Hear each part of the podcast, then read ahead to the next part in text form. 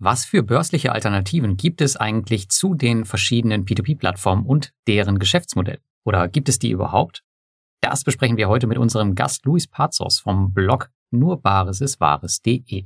Er ist auch in B2B-Kredite investiert, bevorzugt aber größtenteils dafür börsennotierte Werte und keine windigen Kreditboden aus Kleinasien.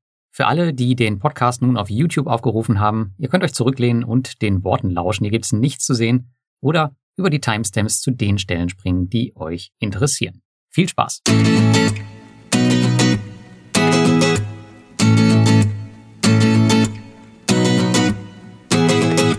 Hallo und herzlich willkommen zum P2P Café Nummer 44 müsste es sein. Heute mit Luis Pazos. Der war das letzte Mal vor zwei Jahren hier von nur baresiswahres.de und natürlich meinem Co-Host Thomas.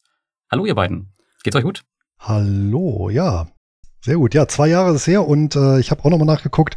Vor einem Jahr äh, ziemlich genau hatten wir beide nochmal ein Gespräch gehabt, was dann äh, bei mir als Podcast erschienen ist, auch nochmal zum Thema P2P. Also scheint so ein Jahresrhythmus, scheint sich so langsam eingependelt zu haben.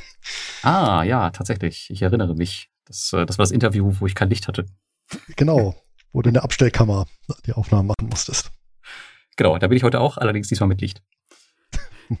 Wunderbar. Schönen guten Abend auch von mir. Freue mich, dass du wieder da bist, Luis.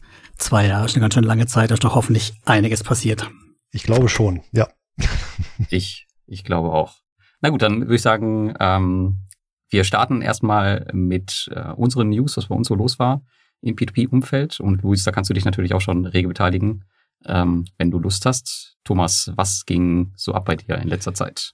Ja, ich habe mich schweren Herzens durchgerungen, bei Finbi auszusteigen. Finbi oh. kennen vielleicht ein paar draußen, ist nicht ganz so eine bekannte Plattform. Ich bin schon seit fast fünf Jahren investiert. Das ist eine meiner ältesten und auch ersten Plattformen. Sehr zufrieden gewesen lange Zeit. 55 Prozent Rendite seitdem, also Gesamtrendite. Die ersten Jahre war der Xier so bei ordentlichen 13 Prozent. Ist eine echte P2P-Plattform. Das heißt, die Einzelkredite von Damals war es viel Konsumenten, aber auch Geschäftskredite, die können alle einzeln ausfallen und äh, die werden auch dann von der Plattform eingetrieben. Die haben auch eine schönere Statistik als ein Bondora, also sprich, die schreiben dir auch ab. Die schreiben dir auch sofort ab und nicht irgendwie so komisch, dass man dann auch denkt, man hätte das alles noch, das Geld, sondern das ist dann einfach weg und wird dann, wenn es eingetrieben ist, wieder aufaddiert. Ja, das hat mir gut gefallen immer. Ich habe sehr gute Erfahrungen gemacht mit hochverzinsten Geschäftskrediten. Die sind nicht groß ausgefallen, die Dinge. Tja, und dann, was kam dann? Ich weiß nicht, was dann kam. Hm. Bin da nicht. Haben wir immer noch Corona. Ah, okay, ja. Geschäftskredite und Corona, das war nicht so prall dann. Also mein Xier ist dann runtergezogen ordentlich. Also er ist jetzt über die Gesamtlaufzeit auf 10 Prozent pro, pro Jahr. Also das ist natürlich auch immer noch gut. Ich meine, 10 Prozent pro Jahr kann man jetzt nicht meckern. Trotzdem war das ein deftiger Dellen. Ich habe dann auch abgezogen in der Zeit und dann äh, kam so ein Stabilisierungsprogramm von der Regierung. Die haben dort in die Plattform tatsächlich viel Geld gepumpt. Die Litauen, Lettland, ich verwechsel es immer, Regierung und haben damit halt die Geschäftskredite dann wieder finanziert, die dann keiner mehr mit der Kneifzange wahrscheinlich anfassen wollte. Und ich habe dann selbst äh, hier einen Haufen äh, Richtung Konsumentenkredite umgeschichtet und habe jetzt langsam welche wieder aufgebaut. Also vor allem habe ich mir welche mit sehr gutem Rating rausgepickt, aber auch so ein paar ja, High Shield Konsumentenkredite, die halt im oberen Limit rumkrebsen. Geht aber nur langsam voran und jetzt kam eine AGB-Änderung. Okay. Ja, und das heißt, die wollen jetzt eine, oder werden jetzt im Januar, Ende Januar eine Monatsgebühr einführen. sind zwar nur ein läppischen Euro pro Monat, ähm, summiert sich natürlich dann, wenn ich 12 Euro im Jahr habe, bei 1000 Euro in der Plattform sind es halt schon 1,2 Prozent. Ich habe sogar ein bisschen mehr dort. Ich habe ähm, nicht ganz 2000 dort liegen, komme trotzdem auf ein halbes Prozent und beim Xier von 10 Prozent ein halbes Prozent könnte man ja auch noch sagen, ist verschmerzbar. Aber ja, mir ist der, der Puffer dann einfach zu klein, wenn mal wieder was runtersackt oder ja, die Kredite, die halt jetzt im Ausfall sind, dann auch wirklich nicht mehr eingetrieben werden können. Und das Wachstum ist mir da auch zu gering. Ne? Wenn ich jetzt sehen würde, ich könnte da noch das verdoppeln oder verdreifachen, was ich auf der Plattform liegen habe. Also so für sich 3.000, 4.000 Euro, dann wäre mir der 1 Euro im Monat auch wieder Wumps. Aber bei 1.000, 2.000 Euro, ja, lohnt sich dann halt irgendwann gar nicht mehr für mich. Und ja, deshalb werde ich eine Kündigung bis zum 31.01. muss ich die rausschicken, dorthin schubsen Und ab da ist es dann nur noch ein Abbuchen bei denen. Ist das denn eine generelle Maintenance-Gebühr auch äh, für alle Konten? Weil ich habe da auch ein Konto, aber ich ja. glaube, ich habe da noch nie irgendwas eingezahlt. Habe ich, hab ich dann Minus oder zahle ich da nichts? Das weiß ich gar nicht, wie sie das machen. Gute, gute Frage, habe ich mich gar nicht weiter damit beschäftigt. Du musst aber auch eine Mail bekommen haben. Ja, aber ich lese mir die meisten nicht durch von Fedbi, weil ich da eh nichts mache. Na, wenn kein Geld hat, hast, werden sie wahrscheinlich auch. Ich meine, die haben ja keinen Abbucherauftrag bei dir. Ich stelle mir dann eine Rechnung, ja, wahrscheinlich. Aber hey, siehst mal so, die 1 Euro sind wesentlich günstiger als die 100 Euro bei Viventor pro Monat. Ja, so gesehen. Ja, die, die Plattform ist auf jeden Fall auch ähm, eine seriöse Geschichte und die funktioniert ja auch nur. Ja, mich überzeugt es halt dann doch nicht so dermaßen, dass ich sage, ich will da weiter. Da haben wir durch auch die Steuerthematik bei Ihnen. Du musst ja dort ähm, hier eine Ansässigkeitsbescheinigung abgehen, damit du keine Kapital, ne, wie heißt das? Mhm. Na, mal helfen. Quellensteuer. Quellensteuer dort bezahlen muss, habe ich auch nie gemacht und habe halt dann gesagt, gut, ist dann meine Spende an den Staat dort. Aber also man könnte da noch ein bisschen mehr rausholen. Aber es ist halt alles Aufwand, der dazu kommt und das schreckt mich dann einfach ab. Hm. Ja, mich würde wahrscheinlich der Aufwand aufschrecken, abschrecken. So, das Gesamtpaket ist dann einfach nicht mehr so stimmig, dass ich da jetzt deutlich aufstocken. Vor allem, ich kann halt mit meiner Strategie gar nicht so aufstocken, dass sich das Ganze bald lohnen würde für mich. Und daher habe ich gesagt, komm, ich habe eh genug Plattformen, ziehe ich die raus bleiben halt bei den echten immer so arg viele übrig. Ich habe noch Omara ja einiges drin liegen. Wie heißt sie nochmal? Omara. das ist ein geiler Name, ne? Ja, ja, das ist auch so, eine, so ein Exot, ne? Und ja, Neo Finance habe ich auch noch ein bisschen. Da wächst aber auch nur sehr moderat mit meiner Auto-Invest-Strategie und dank des Thorstens läuft mein Bondora-Bot ganz gut. Also da baue ich das Portfolio auch noch im klassischen Portfolio Pro Format quasi auf und die Rendite sieht auch sehr ordentlich aus. Daher habe ich noch ein paar Konsumenten B2B-Plattformen. Echte.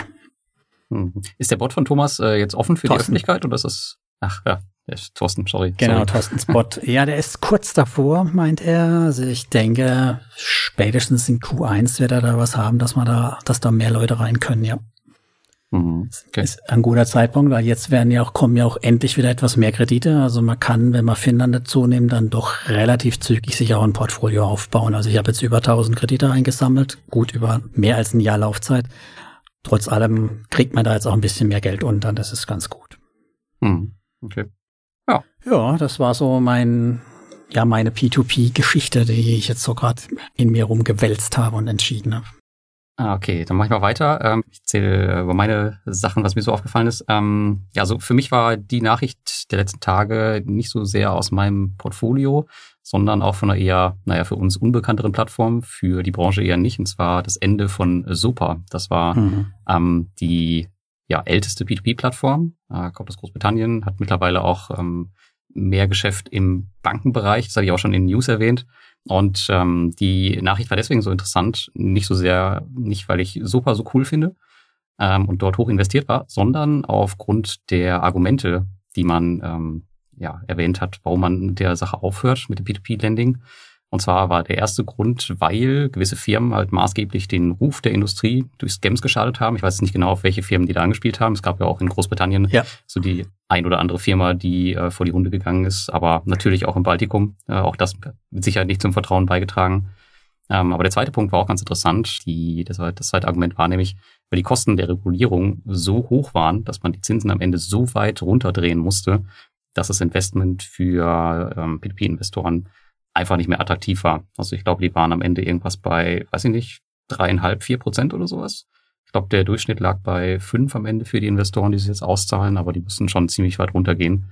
Und dann haben sie jetzt halt gesagt, okay, machen wir jetzt nicht mehr. Und das ist natürlich deshalb so spannend, weil beide Argumente natürlich auch auf das Baltikum anwendbar sind. Äh, vor allem der zweite Punkt, der, das ist natürlich ein immenser Kostenblock für die Unternehmen und das könnte für uns natürlich auch am Ende irgendwie ein Nachteil werden, ich weiß noch, als ich jetzt in Russland war und dem ähm, CEO von Robocash erzählt habe, wie viele Leute bei Mintos und äh, wie lange die vor allem mit der Regulierung beschäftigt waren. Das mhm. war, glaube ich, um die 40, 50 Mitarbeiter über fast ein Jahr und die sind ja jetzt auch immer noch damit beschäftigt und der meinte nur, ja, imagine how much money it is. Also wie, überleg mal, wie viel Geld das ist. Und äh, er sagte halt, es käme für ihn überhaupt gar nicht in Frage, sowas, sowas zu machen. Ähm, ja, also Regulierung hin oder her. Die Frage ist halt am Ende, ob die regulierten Plattformen ähm, die unregulierten Plattformen nicht am Ende trotzdem die Gewinner sind. äh, im Baltikum oder halt in dem, in dem umliegenden Raum, weil sie halt einfach interessanter sind für die, für die Investoren. Und wenn wir halt eine saubere, einigermaßen saubere Firma haben, die einen super Geschäftsbericht hat, ähm, warum nicht dann lieber die unregulierte Firma nehmen, anstatt ein Mintos, die da jetzt teilweise mit 5,5 Prozent rumkrebsen. Ich meine, das ist ja dann tatsächlich irgendwann uninvestierbar. Ja. ja. ist ein spannendes Thema. Und das war so ein, so ein Denkzettel aus Großbritannien, der da kam, fand ich. Und das ließ mich ein bisschen aufhorchen.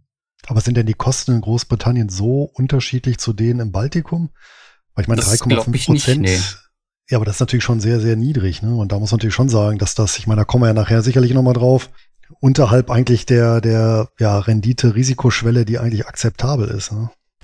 Ja, es macht auch zusammen, auch bei, bei Mintos würde ich sagen, ab einem bestimmten Level würde ich sogar sagen, also ich bin ja auch jemand, der eigentlich sagt, okay, äh, ich gehe gerne bis sechs Prozent runter, wenn die sechs Prozent dann immer schön kommen, ist, ist okay für mich. Ähm, aber dann muss man auch irgendwann schauen, okay, wie sinnvoll ist es dann wirklich noch? Also für drei Prozent würde ich jetzt auch nicht mehr in P2P investieren oder für vier. Hm. Ja. Definitiv nicht, ja. Nee. Deswegen, ja, ich bin mal gespannt, wie sich das halt mit den regulierten Plattformen im, in Lettland entwickelt, weil das ist ja schon alles extrem neu. Die FCMC, die stellt halt auch ganz schöne Anforderungen und die sind ja auch noch kräftig dabei, das alles ja auszuhandeln mit denen und zu entwickeln. Das ist ja alles relativ neu. Wird spannend, auf jeden Fall. Mal gucken, wie sich das so entwickelt, ob das auch eine kleine Plattform wie Debitum Network beispielsweise langfristig tragen kann. Ich meine, Mintos ist jetzt ein Riesenladen im Vergleich, aber mhm. von Debitum Network, die haben ja irgendwie so ein, weiß ich nicht, fünf, sechs Mann-Team, was da im Coworking Space sitzt keine Ahnung, wie die, die sowas handhaben. Ob die einen Mitarbeiter haben, der sich um nichts anderes kümmert den ganzen Tag. Ja, spannend. Das ist schon, aber ich meine halt auch das Vertrauensthema ist halt schon wichtig. Wie will halt eine Firma, die nicht reguliert ist, das Vertrauen dann aufbauen? Vor allem eine junge Firma. Ja, es geht nur über die Zahlen. Genau, vielleicht sehen wir dann auch eine Konsolidierung, wie in ja, fast jeder anderen Branche auch, dass dann am Ende eben eine Handvoll große gibt die das dann eben stemmen können, weil das ist ja der Klassiker, Regulierung kostet halt Geld und äh, entsprechend, äh, ja, wenn du skalieren kannst und dann kannst du natürlich auch die Kosten quasi pro verliehener Geldeinheit drücken und mhm. das war in anderen Branchen auch so, ne? Von den mehreren hundert Automobilherstellern gibt's heute eben auch nur noch eine Handvoll auf der Welt. Ja, das Problem ist halt auch ein Stück weit da eher, wie kannst du die Spreu vom Weizen trennen?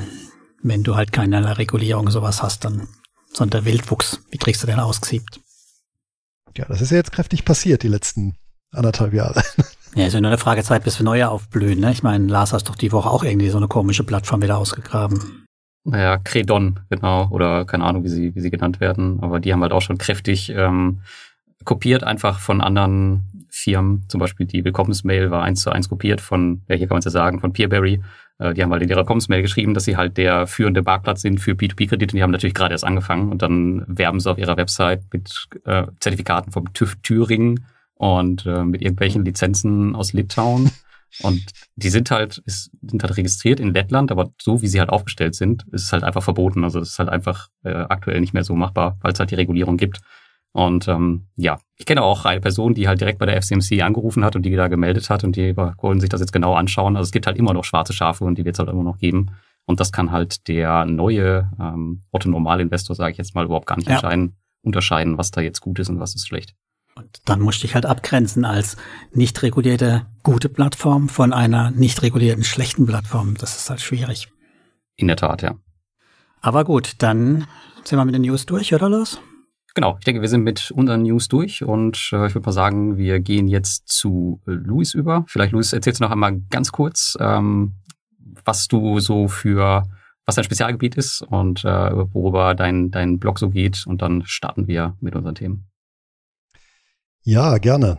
Also, mein Blog, da ja, ist der Name Programm, äh, Bares ist Wahres. Also es geht vor allem hier um einkommensorientierte Geldanlagen, wobei ich mich im Blog wirklich auf börsennotierte äh, Wertpapiere und Derivate konzentriere.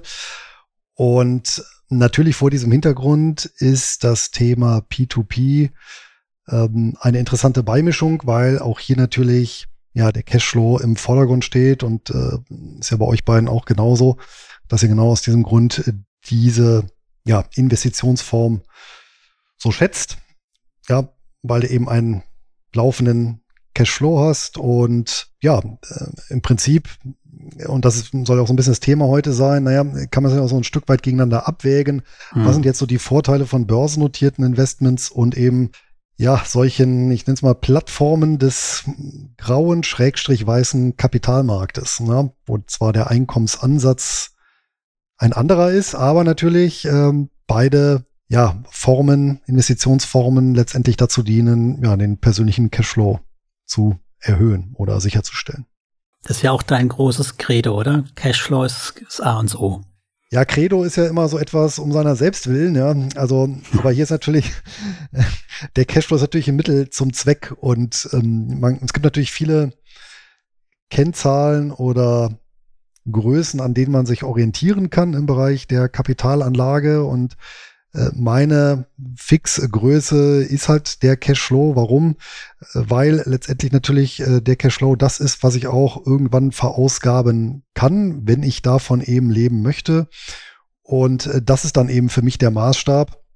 Das heißt, ich äh, gucke dann eben auch nicht primär nach beispielsweise jetzt bei börsennotierten Wertpapieren äh, nach irgendwelchen Kursentwicklungen oder Chartmustern äh, und entsprechenden äh, ja, Verläufen und Potenzialen, sondern hier tatsächlich auf die ja möglichst konstante bzw. auf die Stabilität der Ertragslage und das Einkommensniveau, was ich dann eben äh, damit generieren kann. Und das ist so für mich die Richtgröße. Und das letzte Jahr war ja so ein schönes Beispiel, ne? genauso wie eben mhm. 2007 bis 2009. Ja, weil du tatsächlich eben auch Titel hattest, die sind durchaus um 30, 40 äh, Prozent gefallen. Aber das Geschäftsmodell hat es hergegeben, äh, dass die eben keine Umsatz ja, oder Gewinnverluste ähm, zu verzeichnen hatten, beziehungsweise auch keine Cashflow-Verluste auf Unternehmensebene. Im Gegenteil, manche konnten das sogar noch weiter ausbauen, die Ausschüttungen stabil halten oder sogar steigern. Und ähm, ja, dann ist das natürlich ähm, auch eine, ein etwas anderes Verhältnis, was man dann zu so einem Investment hat, gerade in so einer Zeit, wenn die Kurse mal runtergehen. Ja, wenn ich natürlich so Kursgewinninvestor bin, dann hängt natürlich mein Wohl und Wehe allein am Kurs. Aber wenn ich sage, naja gut, mich, also ich konzentriere mich aufs Einkommen, dann habe ich zumindest da ein doch recht dickes Trostpflaster, wenn das wirklich konstant gehalten werden kann. Ja, und gerade so im Bereich Versorger beispielsweise, ja, aber auch so Tabakunternehmen, ja, mhm. die ähm, konnten natürlich letztes Jahr, aber auch eben 2007 bis 2009 äh, ihre Ertragslage äh, stabil halten, teilweise weiter ausbauen. Ne? Und ähm, ist vielleicht auch so ein bisschen so eine Altersfrage, weil natürlich irgendwann stellt man sich natürlich dann schon auch eben die Frage, naja, was ist dann so dass das, das, das finanzielle Ziel an sich, ja? Und äh, logischerweise ist für mich auch der Kapitalstock eben ein Mittel zum Zweck. Und äh, der Zweck ist eben hier, ja, eben eine, eine gewisse Unabhängigkeit von, von Arbeitseinkommen zu erzielen, und im Prinzip jederzeit die Möglichkeit zu haben, eben den Hebel umzulegen. Ja, das ist ja so ein Kernelement. Und dann zu sagen, okay, dann genieße ich eben die äh, Früchte meiner Kapitalanlagen. Vor zwei Jahren hast du aber noch als Prokurist gearbeitet, oder? Ja, das ist ja auch immer noch so. Also ist immer noch, das ist dann immer, immer ja, noch ja, Vollzeit ja, oder? Das ist noch Vollzeit, ja. Wow. Das heißt, du hast doppelte Programm quasi. Gewissermaßen, ja. Aber du machst das wirklich, weil du noch Spaß dran hast, ja? Also du, äh, du könntest aufhören, wenn du wollen würdest.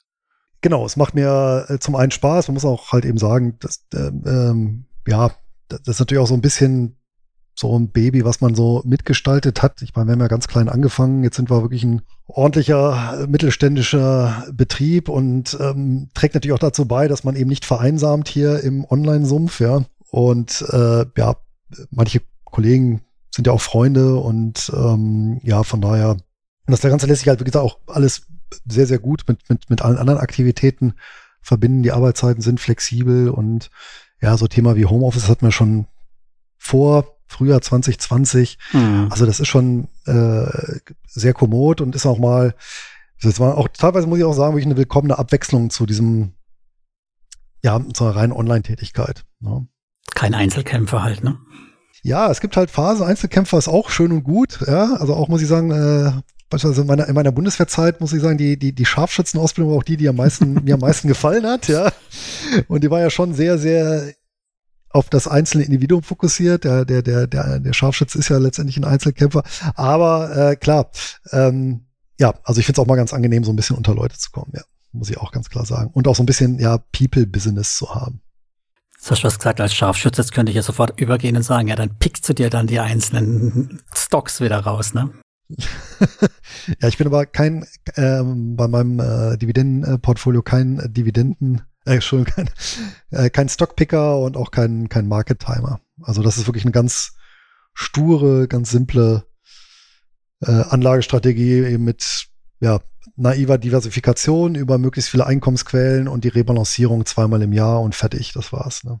Ja, das finde ich am beeindruckendsten, dass du es schaffst, nur zweimal im Jahr dein Portfolio anzufassen. Ja, das, das spart krass, dann wieder ja. Zeit, dann hat man wieder für andere Sachen äh, etwas rausgeschlagen. Ja. Aber das heißt, du, du äh, kaufst auch unterjährig nicht nach, ja? Also du machst das wirklich nur zweimal im Jahr, wenn dann halt deine Saison ist, sozusagen. Ja, genau. Richtig. Hm. Das kann ich gar nicht. Wenn ich Geld auf die Seite geschaufelt habe, dann muss ich sofort irgendwo reinstopfen. Ah, ja, gerade bei den Kryptos, ja ne? Da kannst du ja kein halbes Jahr warten. ja, aber ich habe jetzt, wie gesagt, also das, das betrifft ja jetzt das Dividendendepot. Ähm, im, Im Derivatebereich sieht es natürlich ein bisschen anders aus. Da musst du schon tagtäglich mal ja. so ein bisschen nachhalten. Vielleicht auch deswegen, weil ja dann, dann hast du ja so ein bisschen so einen Gegenpol und dann musst du ja nicht die ganze Zeit dann auch noch im äh, Dividendendepot rumschrauben. Ja, und ähm, hm. aber da ist tatsächlich so, da stört mich das auch nicht. Im Gegenteil, das sehe ich ja sogar als positiv an, wenn sich dort etwas Liquidität ansammelt, die mir dann beim Rebalancieren wieder hilft.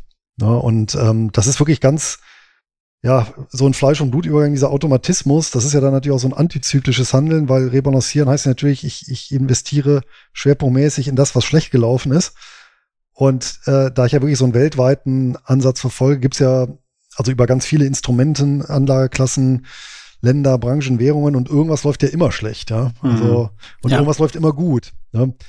Und ähm, da darfst du halt eben auch nicht den Fehler machen zu sagen, oh, das, was schlecht läuft, das, das, das schmeiße ich jetzt mal raus ja, und konzentriere mich auf das, was gut läuft, weil dann, dann hast du natürlich irgendwann dieses Performance-Chasing. Das heißt, du läufst dann immer nur den Sachen hinterher, die gerade gut laufen und meistens dann ja auch zu spät. Und äh, ich muss sagen, ich bin ja über die letzten Jahre immer gut gefahren oder jetzt ja schon Jahrzehnte fast immer mit diesem antizyklischen Ansatz eben zu sagen, naja, äh, ich reinvestiere gerade in die Sachen, die schlecht laufen, weil beispielsweise äh, phasenweise hast du immer mal wieder das, zum Beispiel Real Estate Investment Trust halt schlecht laufen, ja. Dann, dann werden mhm. die halt von den Anlegern, sind dann, bei den Anlegern sind sie nicht beliebt. Das heißt, die Kurse sind vergleichsweise niedrig. Durch das Rebalancieren sammelst du die zu relativ günstigen Kursen ein, vor allem im Verhältnis dann auch zur Dividende. Ja, und irgendwann profitierst du dann, wenn, wenn sich die Nachfrage wieder normalisiert, in Anführungsstrichen, ja. Und ja, ich erwähne das nur deswegen nochmal, weil ich tatsächlich öfter auch die Frage bekomme, wo dann jemand sagt, ja, ich habe gesehen, du hast äh, den und den Wert im Portfolio oder die und die Branche. Ja, so Energieversorgung war ja auch so ein Thema, das ist ja auch jetzt in letzten zwei Jahre mhm. relativ schlecht gelaufen. Das stört mich aber überhaupt nicht, ja. Weil es halt eine Branche von, keine Ahnung, 20, ja, oder ein Instrument von 20 unterschiedlichen. Und wenn es mal schlecht läuft, dann läuft es halt schlecht. Und äh, ja, das Einzige wäre halt, wenn die Branche dann wirklich stirbt, ne, dann, ja, die, die weiß ich nicht, äh, Pferdefuhrwerkhersteller, ja, dann, äh, dann sind die halt weg, ne? Aber die Tabakindustrie, die Ölindustrie. Ja, das ist aber halt die Frage auch. Also häufig ist ja auch noch so, dass sie wirklich so reife Riesen äh, doch noch äh, eine ganze Weile halten und totgesagte dann länger leben. Hm. Ja, also Tabak darf man ja auch nicht. Ja, genau. Also gerade bei Tabak darf man ja auch nicht von Deutschland auf den Rest der Welt schließen. Öl hast auch viele Unternehmen, die wieder Gas dabei haben. Ja, Infrastruktur ist halt ja auch wieder mehr als Öl. Also das ist dann schon ein bisschen, bisschen differenzierter. Ne? Und vor allem hast ja gerade, muss man sagen, so gerade die großen Versorger, die haben in der Regel ja auch eben den Cashflow, um sich da selber auch zu diversifizieren. Ja, wenn du mal eben so eine äh, PPL äh, Corporation guckst, ja, also großer großer Energiekonzern aus den USA, natürlich, der hat seine Kohlekraftwerke und äh, Atomkraftwerk, glaube ich auch, ja. Ähm, aber der hat natürlich auch Geld auf die Seite geschafft und äh, baut dann eben so den Bereich erneuerbaren Energien aus. Ne? Das heißt, dann hast du natürlich dann auch irgendwo so eine Mischung. Ne? Was mich bei dir wundert, ist, wieso du die Option ans Bein gebunden hast. Also für na, Lars wäre es auf keinen Fall was. Das ist ja alles andere von passiv, was du da machst, oder? Ja, Optionen sind nicht passiv. Ja, Optionen, das sage ich auch immer, das ist ein kleines Business und hat eigentlich mit Geldanlage so gar nichts zu tun. Ja, das ist ja wirklich, ja, äh, ist wirklich am besten. Ja, Arbeit, aber äh, die Relation, also das, was dann Arbeit reinsteckst und, und der potenzielle Ertrag, finde ich, das ist dann schon wiederum sehr attraktiv. Und wenn man es vergleichen müsste, würde ich sagen, das ist also so ein kleines Mikroversicherungsgeschäft, ja, weil da letztendlich über die Derivate versicherst du die Kurse oder die, die Portfolios anderer Marktteilnehmer und dafür mhm. bekommst du eben eine Prämie. Ja, und Allerdings muss man auch sagen, dass das, das letztlich auch etwas, was man sehr, sehr systematisch betreiben sollte. Und da ist natürlich so emotionale Achterbahn noch gefährlicher als im Aktien- oder ETF-Handel. Das ist dann die Kompensation für deine, ich darf nur zweimal im Jahr handeln, Strategie. Ja, könnte, könnte sein. Nee.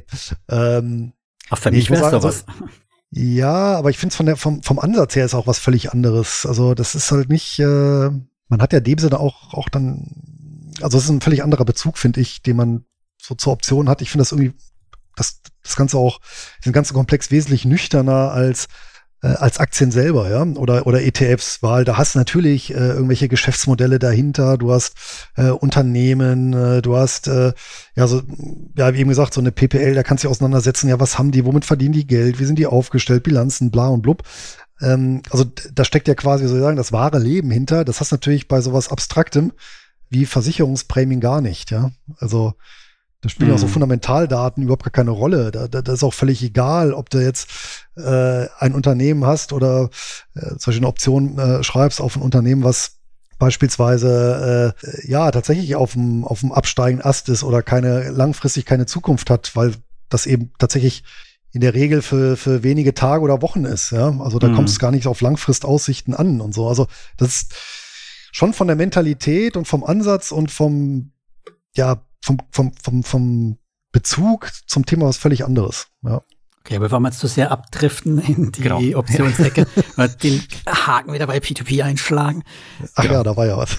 Aha, genau. War da noch was bei dir? Das ist nämlich die spannende Frage, die wir uns stellen. Ja, da hat sich natürlich in den letzten zwei Jahren auch nicht wesentlich was geändert. Ähm, ich bin ja durchaus, was äh, Neuigkeiten an, im, im Finanzumfeld angeht, ja durchaus so neugierig und probiere ja durchaus auch viel aus. Und ich habe ja auch diese Anlageklasse recht frühzeitig ausprobiert und da habe ich natürlich auch so einen kleinen P2P-Teil. Ich muss aber sagen, das ist äh, im niedrigen einstelligen Bereich vom, vom Gesamtportfolio. Ja. Hm. Also, wo bist du da, wo bist du da noch investiert? Tatsächlich bei den beiden ältesten Plattformen, äh, wo ich mich, ich weiß gar nicht, 2016, meine ich war es, angemeldet habe. Das war zum einen Mintos, wo ich bis heute bin, und äh, ja, Estate Guru. Bei Estate Guru muss ich halt sagen, da fand ich dieses Konzept sehr überzeugend mit der, äh, mit der hypothekarisch, äh, mit hypothekarisch besicherten Darlehen.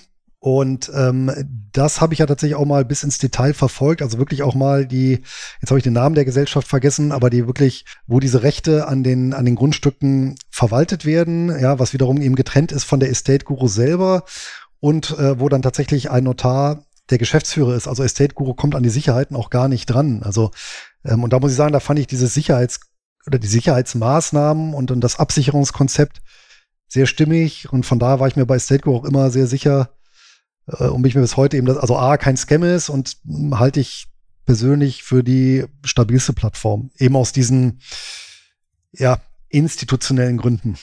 Mhm. Aber das ähm, hält dich, also was hält dich dann davon ab, dass du da mehr investierst? Ich meine, ein Prozent, äh, da geht ja noch ein bisschen mehr oder unter ein Prozent hast du sogar gesagt und jetzt sagst, okay, Estate vertraust du? Achso, nee, äh, im niedrigen einstelligen Prozentbereich. Also sind vielleicht, weiß ich nicht, drei, vier Prozent oder so. Ja. Ah ja, okay. Irgendwo, irgendwo zwischen zwei und vier Prozent. Es ist tatsächlich nicht viel. Ja, es war halt immer so als Beimischung gedacht. Ähm, es war nie so ein Schwerpunkt und äh, da habe ich auch gesagt, naja, ich möchte so einen so, einen Mindest-Cash-Ertrag haben im Monat, der dann auch so, der dann auch äh, dann rumgekommen ist. Und dann habe ich mich ehrlich gesagt auch nicht sonderlich drum gekümmert. Ne? Also ähm, ist jetzt aber in der Tat so, dass ich äh, da ein bisschen aufstocken werde, um da von dem vom Prozentsatz ein bisschen hochzukommen. Und natürlich spielt auch so ein bisschen natürlich die Idee mit, ähm, in dem niedrigen Prozentbereich bin ich natürlich zu weit weg, um da, sag ich mal, so einen kleinen Ausgleich zumindest zu haben zur Volatilität an den Börsen, weil man, das, was Lars ja auch immer sagst, äh, sagt, ja, dass, äh, dass du natürlich den, den, den Vorteil hast, du hast eben ja keine Korrelation zum Auf und Ab an den, an den Aktienmärkten. Ne? Ja, also außer nicht vordergründig, klar. genau. Ja, vordergründig, natürlich, da kommen wir nachher auch nochmal zu. Das ist tatsächlich vielleicht sehr vordergründig. Aber ich sag mal genau mit, äh, mit diesen Zusatzsachen wie eben regulierte Plattformen, wie mit äh, Estate Guru, ja, mit dieser hypothekarischen Besicherung, da, klar, dann, dann hast du natürlich irgendwann schon so einen gewissen Sicherheitslevel. Gegebenenfalls unter Preisgabe des Renditeniveaus, aber wo du dann tatsächlich relativ börsenunabhängig bist und wo du, sag ich mal, diese, ja nicht diese Mega-Crashs, aber es gibt ja auch viele, ja, wie soll ich sagen, ähm, so mittlere Korrekturen und da wäre dann natürlich auch mal interessant, dann zu schauen, wie stabil dann auch gerade so, ja, die regulierten, in Anführungsstrichen soliden Plattformen dann reagieren und ich vermute mal tatsächlich, da kommst du dann relativ gut durch so eine, ja, sagen wir mal, Korrektur, ja, wenn es nicht gerade so so ein fetter Crash ist, äh, am besten dann noch in Kombination mit, mit einer Kreditkrise, wie wir sie 2007 bis 2009 haben. Und äh, das wäre auch nochmal so ein Aspekt, was passiert, wenn wir mal tatsächlich so eine, ja, so eine Kreditkrise nochmal haben. Ne?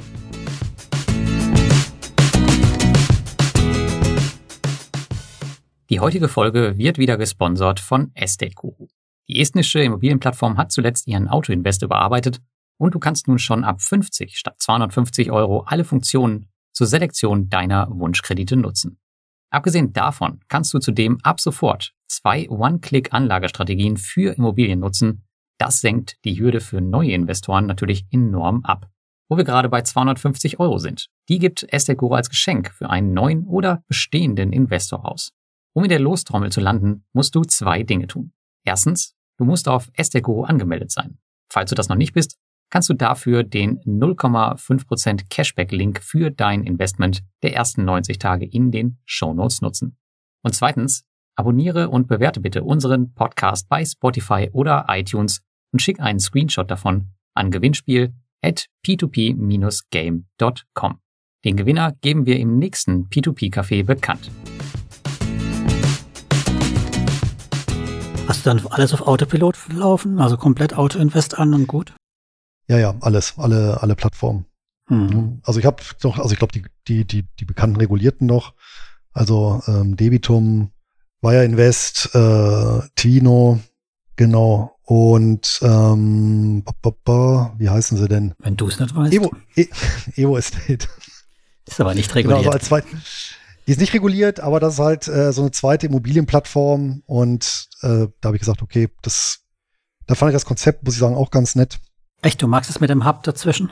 Ja, finde auch eben diese, diese, diese, diesen Meta-Ansatz finde ich auch ganz nett, dass du dann okay. eben dir quasi sparst, in viele ähm, andere Plattformen äh, oder über andere, viele andere Plattformen zu gehen. Ja, das finde ich eigentlich ganz, ganz angenehm. Ja, finde ich auch, finde ich auch echt nett. Da kommt jetzt noch eine Frage aus dem Chat ähm, von dem Felix, der fragt, wäre dann Reinvest24 nicht auch was für dich? Die gehen ja auch mit ausgegliederten Unternehmen äh, für jede Immobilie vor. Also da kannst du beispielsweise auch in diese Mietimmobilien ja. investieren. Ja, ähm, kenne ich und ähm, den Gründer Lars hatten wir auch mal kennengelernt hier vor, also auf der letzten Ach, stimmt. realen Invest. Invest, ne? Mhm, ja. War auch sehr sympathischer Mann. Aber da muss ich sagen, da fand ich die Plattform dann auch, äh, ja, da kam dann, glaube ich, auch, also ich war da auch mal angemeldet, aber da kam man mir einfach auch zu wenig rum, ne? Das ja, da war wenig Projekte. ewige Warterei mhm. und ja, dann hat's natürlich diese Gebühr und da muss ich sagen, naja, dann und das Interessante waren ja eigentlich diese Objekte, ähm, die man eben quasi als, als Anlegerkollektiv kaufen konnte und die Mieterträge dann zu erzielen, weil dann hast du ja wirklich eben im Gegensatz zu den anderen Plattformen, wo du eben Geldwerte erwirbst, da hast du dann tatsächlich einen, einen richtigen Sach- oder Ertragswert, ja, und äh, da sind sie dann auch ein bisschen von abgerückt, als das nicht ganz so geklappt hat. Und dann kamen eben die ganzen anderen äh, Kredite und habe gesagt, naja, dann, dann, da, da brauchst du dann auch nicht dafür, da äh, auf der Plattform zu bleiben. Zumal ist die dann auch äh, über EvoState äh, gab es ja dann auch, ne? Genau, die gab es da auch, aber die haben da jetzt, glaube ich, aufgehört, die drauf zu listen, weil es denen einfach ähm, zu teuer ist. Aber es gibt einige Mietimmobilien, aber die brauchen halt ewig zur Finanzierung. Eine Alternative dahingehend ist noch InRento aus Litauen. Aber da hast du mhm. allerdings die Quellensteuerproblematik, wobei du die nicht hast, wenn du über Evo Estate investierst. Und das machst du ja schon, genau. von daher ja, hast du die genau. mit drin. Ja. Gebühren haben sie übrigens jetzt auch nach hinten geschoben, erst wenn sie es veräußern. Ja, stimmt, hatte ich auch gehört. Ja, ja, also von daher ist es zumindest ja. mal angenehmer, wenn man jetzt in neue Projekte investiert. Hat sich schon Ach, ja, und dann habe ich, äh, genau, und dann habe ich natürlich noch das obligatorische Crowdestor. Dann ja, tatsächlich. Aua, ja, ja, aber, halt, aber ja, die Pelztierfarm habe ich nicht. aber ähm, ja, also das aber auch da mit einem wirklich sehr überschaubaren, äh, ja, homöopathischen Betrag, aber ja, das leidet dann natürlich äh, wahrscheinlich wie bei euch auch an den wie soll man sagen, an, den, an dem etwas äh, holprigen Inkasso. Ja. Ja. Aber jetzt würde mich interessieren, was der, was der Luis Pazos sich da für Projekte ausgesucht hat, weil da kannst du ja nicht auf den Auto-Invest äh, stellen, sondern du musst dir wirklich die Projekte aussuchen. Was bist du da für ein Typ? Ja, das war schon querbeet. Ja, okay, also, also das hat alles ein bisschen mitgenommen, ja. Ja, aber ja, aber tatsächlich wirklich immer nur so mit dem Mindestbeitrag und dann dafür lieber ein bisschen in die Breite. Also ich weiß gar nicht, was waren das immer so 50 Euro, die man da glaube ich investieren ja, konnte? am Anfang 100, später 50. Ja. Ja, genau, das war dann in der Phase und das war dann wirklich querbeet von den Gebäuderenovierungen über, äh, ja, was hatten sie da noch, irgendwie Wald, Waldbewirtschaftung und Hm. ja, Computerspiele, Filme. Stimmt, den Film, ja, den Film mit Mickey Rourke natürlich auch, ja, also Mhm. ne, das ist Warte mal heute noch drauf, genau. Aber ich glaube, der kommt jetzt im Januar, oder? Ja, Irgendwo ja, der kam Trailer schon bestimmt gesehen schon dreimal. Ja. ja. Nee, Dies, Januar kommt bestimmt. genau. Bestimmt. Ja, hoffen wir Ja. mal. Ich habe keine Lust, die abzuschreiben. Also, Nee, das sind auch echt, ich habe äh, viele Runden mitgemacht, auch ich glaube fast die Hälfte meines Portfolios oder so ist in dem Film drin. Ja, da war ich zu, zu optimistisch. ja, von daher hoffen wir mal, dass sie nicht mit allem den Bach runtergehen, weil das wäre auch bei mir ein teures Lehrgeld wieder mal. Nein, die Rente ist sicher, da passiert nichts. Ja gut, das heißt eigentlich ist ja P2P gar nicht so wirklich auf dem absteigenden Ast bei dir, wenn du sogar noch ein bisschen was reinvestieren willst oder neu investieren. Ja, richtig, ne, als Beimischung, also ich würde jetzt auch niemals mich da oder da den Schwerpunkt setzen, ja, weil dafür ist einfach dann doch die, äh, die ganze Branche etwas ja, zu wackelig, insbesondere halt auch, äh, und ich meine, äh, da hat sich ja auch seit zwei Jahren nichts geändert, wenn halt so eine Plattform im Ausland die Grätsche macht, ja, dann kannst du ja mal versuchen, an dein Geld zu kommen. Und ähm, was mich tatsächlich hat wirklich interessieren würde, ja, und das ist ja, äh, das, ich weiß gar nicht, dass den, ob es den Fall überhaupt mal gab. Ja, wir hatten ja zwar, wir hatten Scams, ja, aber was wir noch nicht so wirklich hatten, wirklich eine Plattform, die insolvent, insolvent wird und dann ganz, ähm, also ordentlich quasi abgewickelt wird. Englische hatten wir schon, da Mhm. Ja, Ja, schon, ja. Die schon, aber im Baltikum glaube ich noch nicht, ne? Nee, nicht, zumindest nicht offiziell. Ne? Also ich, Lendi ist ja auch mehr oder weniger insolvent. Keine Ahnung, wie es bei denen weitergeht. Viventor. Puh. Das ist ein Zwischending zwischen Scam und äh, Insolvent. Ja. Ja, genau. Aber das Interessante wäre ja mal, gerade dann bei den Regulierten, ich meine, reguliert heißt ja nicht, dass du von der Pleite gefeilt bist und reguliert Nee. heißt ja auch nicht, äh, dass du, weil es eine Einlagensicherung gibt, eben bis 20.000 Euro alles wiederbekommst, sondern das gilt ja nur das für das Geld, was du dort bei der Plattform wirklich an Liquidität liegen hast und nicht das, was in Krediten hast. Und mich würde wirklich mal interessieren, äh, nehmen wir mal den Fall, äh, Plattform XYZ in Litauen, ähm, ist überschuldet, meldet sich beim Amtsgericht, äh, sagt, äh, ja, hebt die Finger. Amtsgericht bestellt einen Insolvenzverwalter, Rechtsanwalt und der das dann ordentlich ab. Und ja, wie, das, wie, wie das dann funktioniert und ob das dann funktioniert. Das wäre mal tatsächlich so eine Sache, die würde mich mal interessieren. Hm. Ich bin mir sicher, das werden wir irgendwann noch erleben. Ja. In Früher unserem Leben später. wahrscheinlich, ja. Fürchte ich Ja, auch. genau. Und dann, und ansonsten, und äh, das haben wir, glaube ich, auch vor einem Jahr mal auch so ein bisschen drüber diskutiert. Letztendlich muss man ja sagen, so eine ausländische P2P-Plattform, eigentlich im Grunde genommen ist das ja aus Anlegersicht hier in Deutschland, ja, so ein, so ein ähm, äh, Collateral, so eine Collateral Debt Obligation äh, ohne Börsennotiz. Ja, also im Prinzip so ein, so ein, so ein äh, ja, Kreditvehikel mit oder ja, ein, ein, eine, ein Fixed Income äh, Vehikel, ja, durch, durch Kredite besichert, ähm, aber eben ohne, ohne an der Börse notiert zu sein. Ähm, und das heißt, du kannst eben Geld einzahlen und auszahlen, wenn es denn freigegeben wird. Und äh, von daher tatsächlich so ein Stück weit eben mit so einer nicht, nicht börsennotierten ja, Kreditanlage eben vergleichbar, ja, oder Anleihe vergleichbar. Ja. Die flexible Anleihe haben wir es ja mal genannt. Ne? ja. Einseitig immer noch- flexibel.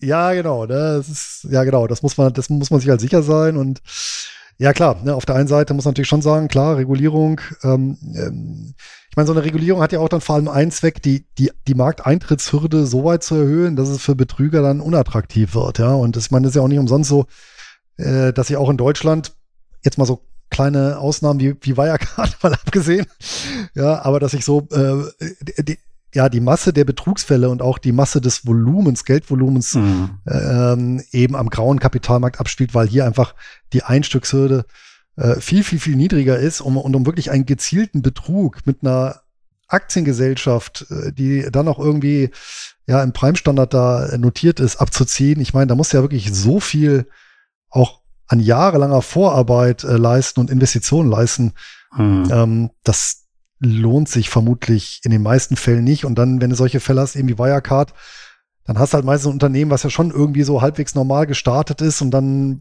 Abgebogen ja, irgendwann, falsch, ja. Irgendwann mutiert, ja. Ja, genau, ja. ja. genau, falsch abbiegt, ja. Ja, das ist richtig. Ja, wollen wir mal zu unserem Hauptthema so langsam abbiegen? Was meint ihr? Ja Hauptthema schon- hört sich gut an. Wir sind ja schon mitten im P2P-Thema, Lars. Also so schlimm ist es heute nicht. Äh, nee, das stimmt, aber äh, ich würde mal sagen, wenn wir auf die Uhr schauen, dann äh, müssen wir mal ein bisschen jetzt über die Alternativen so langsam sprechen, oder? Genau. Die Zinsen fallen, die Rendite wird nicht besser und das Risiko, mh, haben wir ja auch schon durchdiskutiert, äh, ist immer noch hoch. Das heißt, einige da draußen haben so langsam keine Lust mehr auf P2P-Kredite. Was tun? Ja, was tun? Ähm, das Schöne ist an der bunten, weiten Börsenwelt, dass die eigentlich für alles eine Alternative bereithält, ja. Wer zum Beispiel eben keine Waldinvestments am grauen Kapitalmarkt zeichnen will, ja, der kann zum Beispiel dann so ein Unternehmen wie in Kanada die Acadian Timber kaufen, ja, oder beispielsweise, ähm, wer sagt, ach naja, so, so geschlossene Flugzeugfonds, äh, finde ich, äh, oder finde ich das Geschäftsmodell interessant, aber nee, äh, das ist mir alles zu teuer, ist so undurchsichtig. Ja, äh, auch da gibt's entsprechende börsennotierte Vehikel. Und das Ganze gilt selbstverständlich auch für das gesamte Umfeld, was so im P2P-Markt rumkreucht und fleucht. Ne?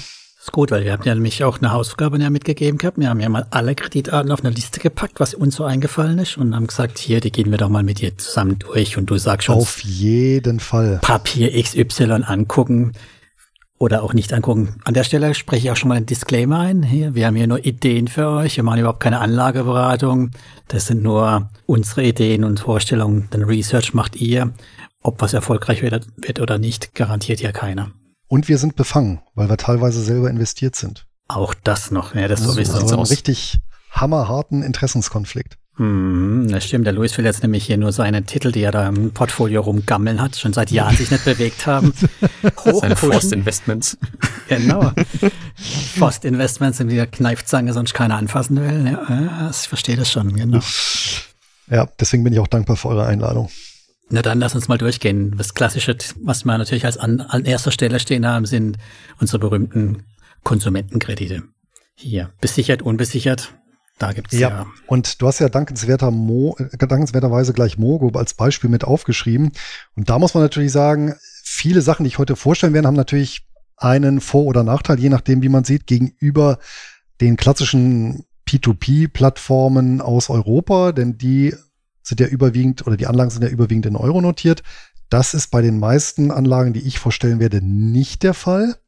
Bei den Hm. Konsumentenkrediten habe ich allerdings natürlich eine elegante Ausweichmöglichkeit, denn viele dieser Kreditanbahner refinanzieren sich ja nicht nur über die P2P-Plattform, sondern auch über den regulären Kapitalmarkt und haben Anleihen emittiert, unter anderem auch in Deutschland. So beispielsweise Mogo, die haben aktuell eine Anleihe, die noch bis 2024 läuft, mit einem Coupon von 11 Prozent, aktueller Kurs 104,50 Euro mit der WKN A3K L7T. Ja, das heißt, ähm, und da bekomme ich tatsächlich an der Börse für Mogo, ähm, für eine Mogo-Finanzierung deutlich mehr im Zweifel, als ich dann über Mintos für die Mogo-Kredite bekomme. Ich glaube, im Moment bekommst du keine 10% mehr bei Mintos. Ja, also klar, jetzt bekommst du hier auch ein bisschen weniger als die 11 Prozent, weil die Anleihe halt bei 104,5 Mhm. notiert, aber das dürfte dann immer noch äh, knapp über 10 Prozent sein. Wenn die nicht reichen, dann kannst du noch zu ähm, Ute Credit, ich glaube, ist auch ein Anbahner aus Mhm. äh, dem Ja. Mintos-Reich. Genau, die haben eine Anleihe draußen, die läuft noch zwei Jahre, also bis 23, also anderthalb Jahre ungefähr noch mit 13 Prozent, der Kurs bei 102,50 Euro mit der Wertpapiernummer A2R 5LG. Und ja, da ist natürlich auch Rendite satt, sofern die beiden eben nicht ähm, die Grätsche machen. Ne? Letzter war auch unbesicherter, ne? Das war, glaube ich, auch echte Konsumentenkredite. Naja, diese Anleihen sind sowieso unbesichert. Ne? Nee, ich das meine, die Kredite, die sie ausgeben, sind auch sind so, unbesichert. okay. Ja, das ist schon klar, die Anleihen Ja. sind unbesichert, natürlich. Genau, ne? Also das äh, ist dann wirklich Risikokapital, aber ja, ähm, aber logischerweise, wenn, wenn Mogo pleite geht, dann äh, werden die natürlich auch die Rückkaufgarantie äh, nicht mehr anbieten können auf Mintos. Da ist natürlich die Frage, inwiefern das dann wirklich eine Alternative ist, ja. Gerade was die Streuung angeht, wenn man auf Mintos schaut. Ich meine, da würde ich jetzt ja auch keine 100% irgendwie in Mogo investieren oder 50-50. Nein, das nicht. ist halt Aber das sind jetzt nur zwei Beispiele. Es gibt noch viel mehr dieser Kreditanbahner, die äh, über Anleihen verfügen. Dann hast du natürlich Aufwand im Portfolio, kann man auch wieder sagen. Wenn du sagst, es ist mir Hm, alles zu genau. kompliziert, dann machen wir doch was ganz anderes. Dann nehmen wir das Aber Börsen. äh, Lars hat es ja. auch geschafft, eine Anleihe zu zeichnen, ne? Also ist Ja, nicht so, aber Lars hat es geschafft, eine. Anleihe zu zeichnen. Ich bin Aber nur, nur begeistert. zum Test. Lars. Also ich, äh, ich werde das jetzt nicht, wird jetzt kein Modell bei mir werden. Ein Nur zum Praxismodell. Spaß. Okay. Genau. Und wir müssen Genau. auch ehrlich sein, bevor wir noch was Neues nehmen, Luis. Wir müssen natürlich ehrlich sagen, äh, weißt du noch den Kurs von der Mogo-Anleihe vor ungefähr eineinhalb Jahren oder vor einem Jahr? Ja, wahrscheinlich irgendwo so die Hälfte, ne? So, also genau. Also natürlich heißt das nicht, dass wir dann unbedingt zu jeder Zeit das ganze Portfolio dann liquidieren können zu den 104, sondern es kann auch mal auf 60 runtergehen oder 50 oder noch weiter. Ja. Exakt. Ja, und das finde ich wiederum schön, weil das spiegelt natürlich dann auch das Risiko, das, das reale Risiko wieder, was ja Hm. nicht der Plattform ansiehst im Zweifel, äh, solange die halt zumindest die Illusion der Zahlungen aufrechterhält. Ja. Mhm. Ne? Und ähm, wer jetzt sagt, nee, also ich möchte da nicht so diversifizieren, ist kein, oder äh, Quatsch, wer, wer sagt, ich möchte nicht so meine Mittel konzentrieren, sondern wirklich diversifizieren, naja, der kann auf das börsennotierte Mintos äh, zurückgreifen und sich auf einen Schlag für ganz kleines Geld ähm, je Anteil, äh, nämlich ein knappes Pfund, den Honeycomb Investment Trust kaufen. Der ist in, äh, an der London Stock Exchange notiert unter dem äh, Kürzel Honey. Und da bist du gleich in einen Korb von 400.000 P2P-Krediten investiert. Also Honey, H-O-N-Y geschrieben, ne, mit vier Buchstaben. Mhm.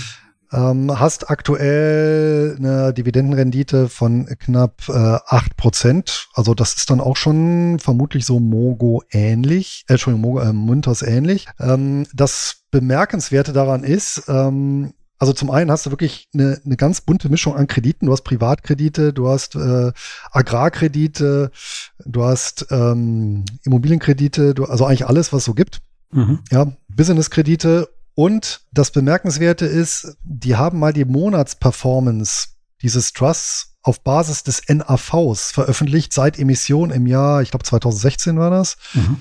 Und äh, das, ja genau, seit 2016. Und das Interessante ist, es gibt keinen einzigen Verlustmonat. Selbst im Jahr 2020 hatten die durchgehend positive Monatsrenditen. Äh, selbst im März 0,25 Prozent.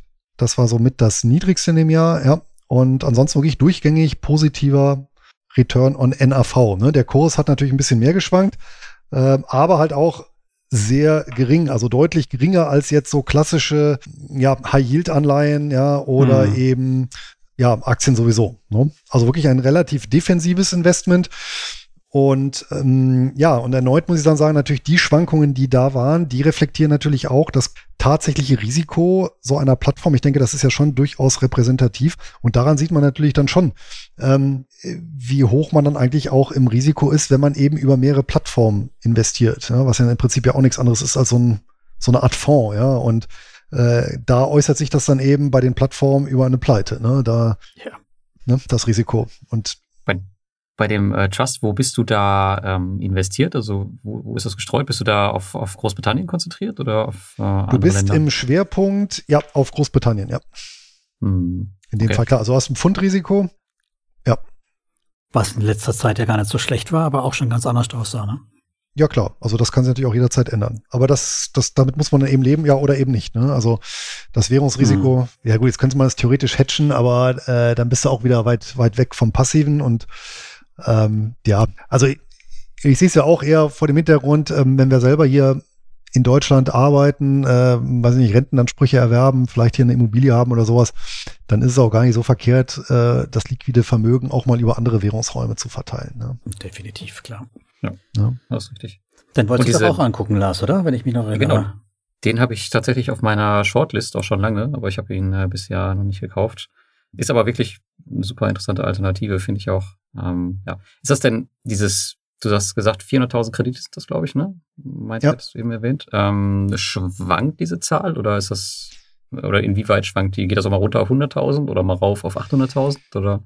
Ja, das schwankt schon ein bisschen, aber die haben es gepoolt. Also die investieren auch nicht direkt in die Kredite, sondern eben in solche ja, Kreditpools, also so in, in, in spezielle äh, strukturierte ja, Instrumente. glaube, momentan sind das ja zehn Stück, ähm, wo dann selber wieder äh, viele Darlehen gepoolt werden. Ja. Hm. Das klingt interessant. Also ich hatte dies, äh, das deswegen auf meiner Shortlist ähm, für den Fall, dass Pandora Go Grow jetzt irgendwann mal die Zinsen senken könnte. War das immer so mein Backup, wo ich sagen würde, okay, dann würde ich einen Teil von meinem Go Grow Konto da abbauen und dann da reinpacken, weil ich das auch äh, recht ansprechend fand. Auch die Historie, das sah schon ganz gut aus. Und die schicken auch ja. äh, quartalsweise aus, glaube ich, ne? Nicht monatlich, aber immerhin quartalsweise. Immerhin quartalsweise, genau, richtig. Ja. ja. Na, das ist okay. Ist aber vom Kurs nicht mehr aufs Vorkrisenniveau zurückgekommen, ne? Nein, noch nicht, nee. Ist, äh, die hingen da noch ein bisschen hinterher. Ist ein ganz schöner Sattel noch drin, ja. Aber natürlich auch insofern bemerkenswert, wenn man schon so ein Riesenportfolio hat und das auch so breit gestreut ist, dass das noch dem Vorkrisenniveau halt hinterherhinkt. Ne? Weil ich meine, das reflektiert ja irgendwo schon die Einstellung der, der Anlegergemeinde sehr gut und äh, ja, scheint eben aus deren Sicht nicht ganz ausgestanden äh, zu sein. Ja. Oder die Frage ist, ob der NAV halt jetzt niederer ist oder höher ist, ne? Oder ob er vorher überbezahlt war und jetzt unterbezahlt. Mm, also das investierte Vermögen hat sich, das ist ein bisschen runtergegangen äh, bis Juli 2020, August 2020 und dann wieder hochgegangen. Also der NAV, der befindet sich schon auf Vorkrisenniveau, muss man schon sagen. Ja, vielleicht gab es auch eine kleine Überbewertung davor. Mhm. Lässt sich natürlich schwer sagen, aber ich meine, wir reden hier schon von einem Trust, der äh, aktuell knapp äh, 600 Millionen Pfund verwaltet. Ja, also ist jetzt auch nicht so ein Leichtgewicht. Das sind 20 Prozent, oder? Noch immer noch Differenz zum Vor Vorkrisenniveau. So sehe, ja. mindestens, ne? Das ist schon ein Wort. Das ist schon, ja, ja, klar. Also nur mal so Lars, ne? Das ist nicht dann so, dass du das auch wieder rauskriegst, unbedingt. Ähm, nein, nein, nee, ich würde es auch einfach nur als ähm, Cashflow-Instrument Cashflow nehmen. Mhm. Ja, genau, richtig. Gut, sehr schön. Ja, ich finde, es ist nur wichtig, dass wir dann auch das immer dazu packen, dass es halt eben dann durchaus auch andere Formen der Risiken da gibt an der Stelle. Genau. Konsumentenkredit haben wir durch, oder? Da haben wir noch was an der Liste. Ja, der Stefan fragte gerade noch, wie ist der NRV dazu? Ich weiß gar nicht, ich war äh, kurz bei Telegram abgelenkt. Äh, habt ihr das gerade besprochen?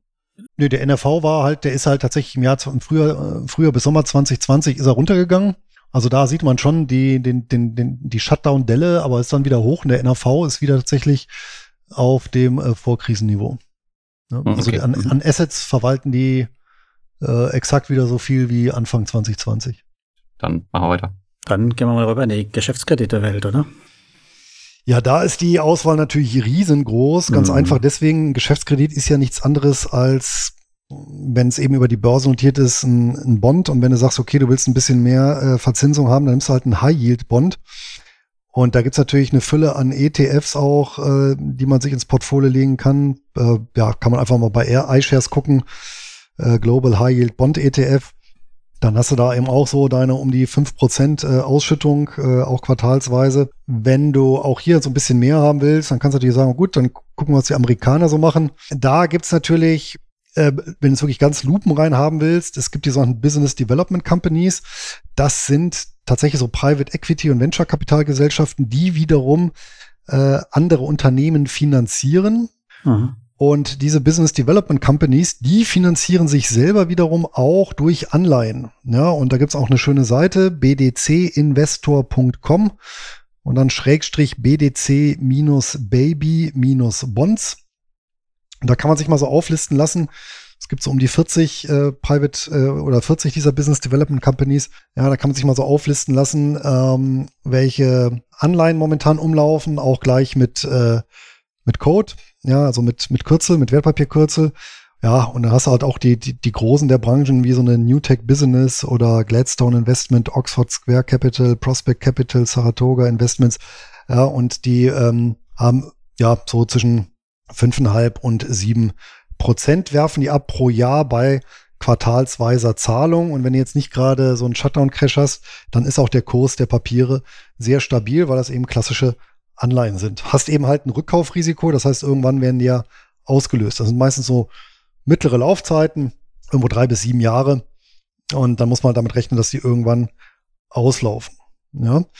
Mhm. Ähm, wenn auch hier sagst, boah, nee, einzelne Anleihen ist mir auch zu doof, dann habe ich auch da eine Lösung. Und das ist ein börsennotierter Fonds in den USA, kein ähm, ETF, sondern ein normaler Fonds, der börsennotiert ist, sogenannter Closed-End Fund. Und zwar ist das der River North Specialty Finance Corporation. und in äh, New York notiert unter dem Kürzel RSF. Und da bist dann auch wirklich in äh, tausende Anleihen beziehungsweise Geschäftskredite investiert. Auch die arbeiten über so Pools. Ja, die haben so ein Drittel tatsächlich so Anleihen von solchen Business Development Companies und ein weiteres Drittel sind so Small Business Loans, also wirklich so äh, Ausreichungen an äh, kleinere Unternehmen. Darüber haben die noch so ein, dann haben noch so ein bisschen Asset-Backed Securities mit dabei gemischt und äh, so ein paar Specs, äh, die eben auch auf Spezialfinanzierungen ausgelegt sind. Und hier hast du aktuell so um die 10 Prozent, glaube ich, war das äh, Dividendenrendite. Ja, 9 Prozent. Ja, ähm, 9,5 Prozent bezogen auf den Marktpreis. Ähm, schütten monatlich aus. Also hier ist tatsächlich das monatliche. Hast aber natürlich dann auch entsprechende Schwankungen. Also der liegt dann auch nicht wie ein Brett äh, im Chart. Und ähm, aber dafür halt ein schön diversifiziertes Portfolio. Gab es die letzten Tage auch etwas billiger, ne? Ja, genau. Das ist schön runtergekommen, dank, dank der FED. Genau, das muss man sowieso generell sagen. Ja, steigende Zinsen, sinkende Kurse, sinkende Zinsen, steigende Kurse. Und jetzt ist klar, wenn die Zinsschraube ansteigt, äh, dann werden die Kurse fallen. Das wird uns vermutlich heute noch häufiger begegnen. Ja, das ist halt auch wichtig zu wissen. Wir sehen es zwar auch, dass die Zinsen quasi bei den Anbahnern fallen, aber das hinterliegende Asset fällt halt in der Regel nicht mit. Ja, genau. Ja. Aber ist natürlich bei denen ja auch so. Ne? Ich meine, die Anleihe, äh, die, die selber fällt zwar äh, vielleicht zeitlich, aber am Ende wird es ja auch wieder zu 100 ausgelöst. Ne? Ja. Du genau, musst nur ne? lang genug abwarten. Genau, muss, ja. Und nicht pleite gehen. ja, ähm, wie, Luis, wie kommt man denn jetzt an die 32% Rendite von Crowdesto ran mit börsennotierten Vehikeln? Ja, wie kriegt er die Ausschüttungsrendite? Doch, das ist ganz einfach. Ja, du gehst zum Broker, äh, packst da meinetwegen, keine Ahnung, ähm, 50.000 Euro drauf oder Dollar drauf. Ja, nimmst nochmal das Doppelte an Wertpapierkredit auf, das dürfte hinhauen. Und dann investierst du halt die 150.000 in den River North. Ja, hast dann pro Jahr, wenn es glatt geht, deine 15.000 Ertrag auf deine 50.000 Einlage, dann bist du knapp dabei. Mhm. Okay. Klingt an der Plan, ja. Das muss man immer ja, sagen, ne? ordentlich hebeln. Okay. ja, Fast, fast ohne Risiko. Fast ohne Risiko. ja. Robin Nein, Hood. Also, also das bitte auf jeden Fall sein lassen. Dann äh, ist, denke ich, der Margin Call nur eine Frage der Zeit beziehungsweise des Crashs. Ja, also wenn es dann mal runtergeht, dann bist du ratzfatz ausgestoppt und vor allem, weil ja CEFs eh schon gehebelt sind, oder?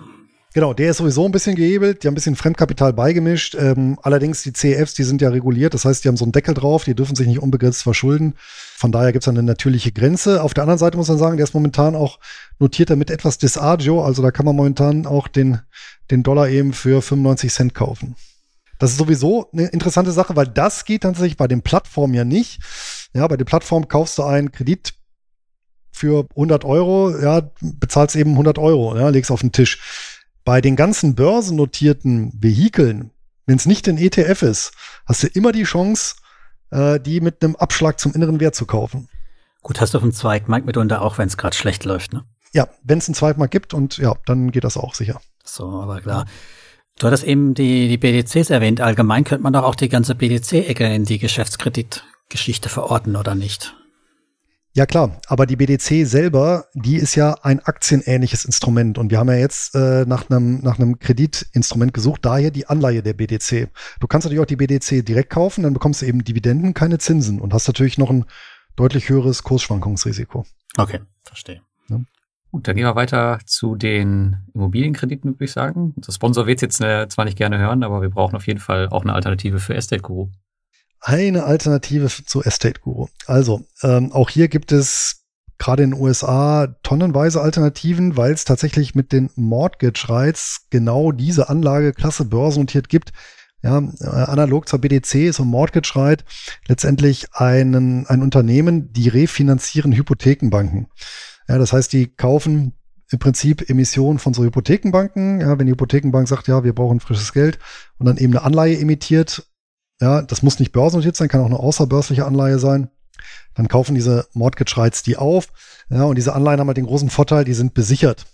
Ja, nämlich mit eben hypothekarischen, ähm, also mit Hypotheken, mit, mit entsprechenden Immobiliendarlehen. Und das ist natürlich für den Gläubiger ganz interessant, weil du hast ja eine, eine mehrfache Sicherungslinie. Ja, erstmal hast du die Hypothekenbank, die die Anleihe bezahlen muss. Geht die Hypothekenbank pleite, hast du immer noch die Kredite, die Hypothekenkredite. Das heißt, du hast einen Schuldner, der das weiter abbezahlen muss und jetzt das Geld an dich äh, bezahlen muss. Wenn der nicht bezahlen kann, hast du immer noch die Immobilie als Pfand. Ne? Und das macht es natürlich relativ mhm. interessant. Und diese ähm, Mortgage Rights, die haben natürlich auch wiederum, also die emittieren zwar keine Anleihen, ähm, habe ich jedenfalls, oder ja, äh, doch vereinzelt emittiert die Anleihen, ähm, gibt es auch hin und wieder, aber ähm, die äh, emittieren tatsächlich, ähm, viele von denen emittieren sogenannte Preferred Shares, ja, also es sind wortwörtlich übersetzt Vorzugsaktien, aber das sind anleiheähnliche Genussscheine, wenn man es hier mit, mit, mit deutschen Papieren vergleichen müsste.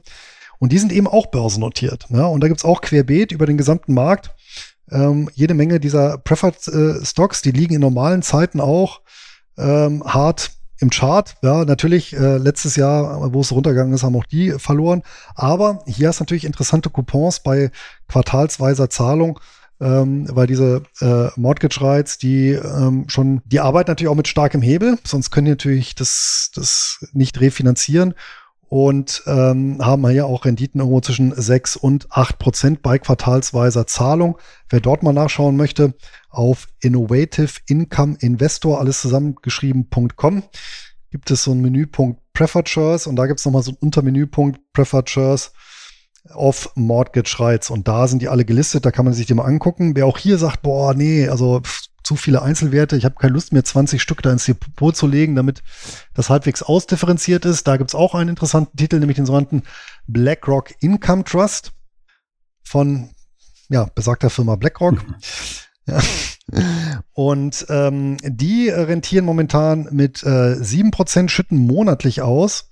Und die machen, ähm, das Kürzel ist BKT, ja, also äh, Bravo Kilo Tango. Und ähm, die gibt schon ganz lange, seit 1988. Hat jetzt zuletzt auch etwas im Kurs verloren durch die Zinsanhebung und die hat sich interessanterweise schon, ja, da auch ähm, etwas angedeutet. Ja, war so ein bisschen so vorlaufender Indikator. So, das Besondere aber bei diesem BlackRock Income Trust ist, der kauft tatsächlich auch, also der macht genau dasselbe Geschäft wie diese Mortgage Rights, der kauft einfach solche hypothekarisch besicherten Anleihen, aber der hat sich dabei noch konzentriert ausschließlich auf die drei Hypothekengiganten in den USA, Fannie Mae, Freddie Mac und Ginnie Mae. Und das sind so quasi staatliche Institute, die verfügen also über bestimmte Garantien und Kreditlinien beim Finanzministerium ähm, und haben deswegen ein AAA-Rating. Und deswegen hat auch der Trust beziehungsweise die Inhalte oder das Portfolio ein AAA-Rating. Und ja, dafür ist dann die Ausschüttung ganz, ganz attraktiv. Ja aber halt auch in US-Dollar natürlich alles. Hatten wir auch für zwei Jahre im Programm und ich habe dann auch in meinem Portfolio mittlerweile liegen und der schüttet fleißig aus. Das ist schon angenehm. Ja. Ein paar Dollar. Ja, also hier muss man auch ganz, genau, also hier muss man ganz klar sagen, da hat man schon so ein bisschen sowas wie ein, wie ein, wie ein kleinen Geldautomaten, ne? Weil ja. dass diese Hypothekenbanken ausfallen, ist äh, extrem unwahrscheinlich. Wie gesagt, das, das kann man so ein bisschen vergleichen, so wie die Sparkassen hierzulande.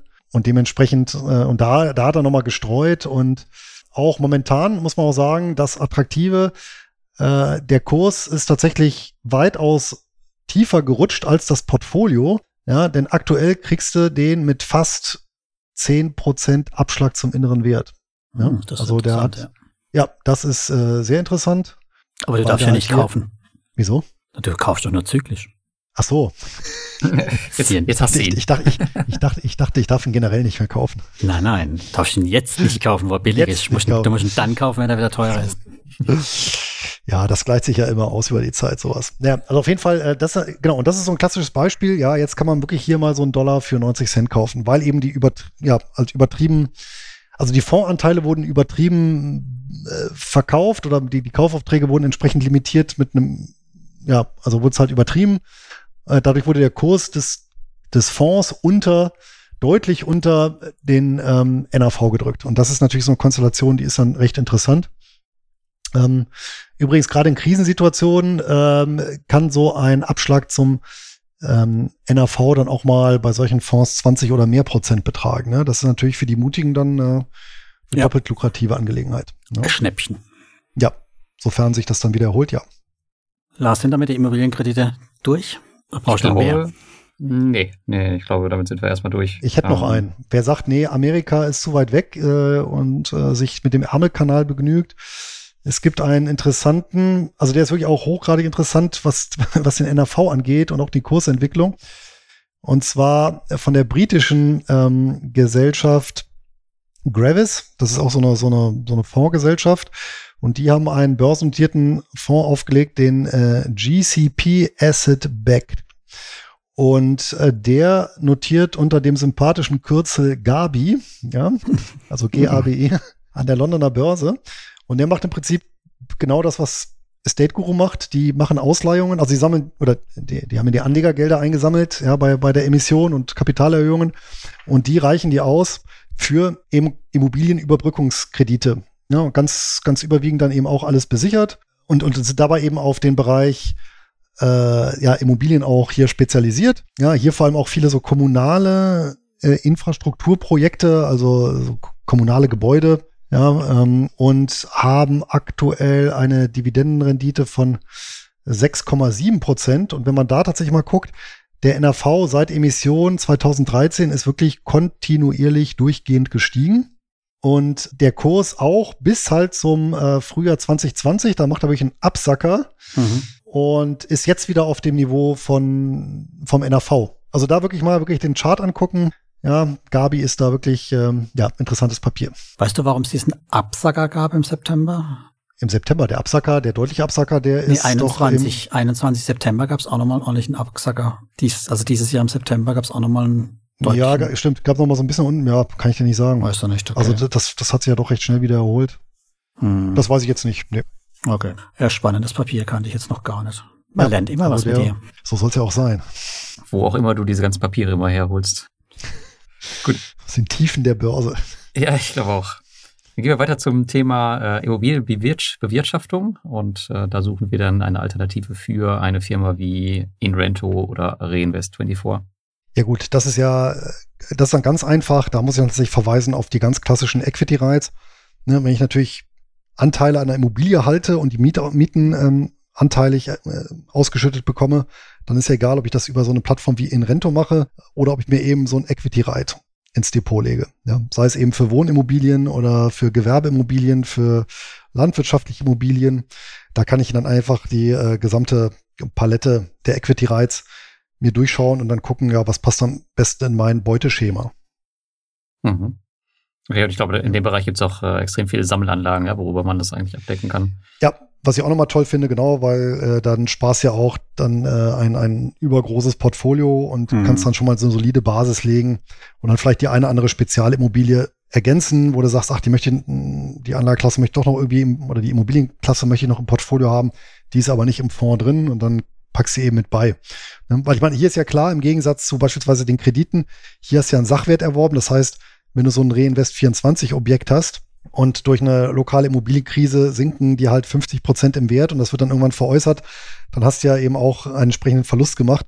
Und das ist natürlich dann analog äh, ja, zum, zum Immobilienwertverlust, der sich dann an der Börse bei einem Reit über sinkende Kurse äußert. Hm. Ja, da kann man ja auch dann diese schöne Spiele, ich glaube, die hatten wir beim letzten Mal auch hier, ne? Gefängnisinvestment, Datencenter. Also die Geo Group, ja, die hat natürlich äh, schwer gelitten. Ja, Datencenter, Rechenzentren, die sind natürlich hochinteressant.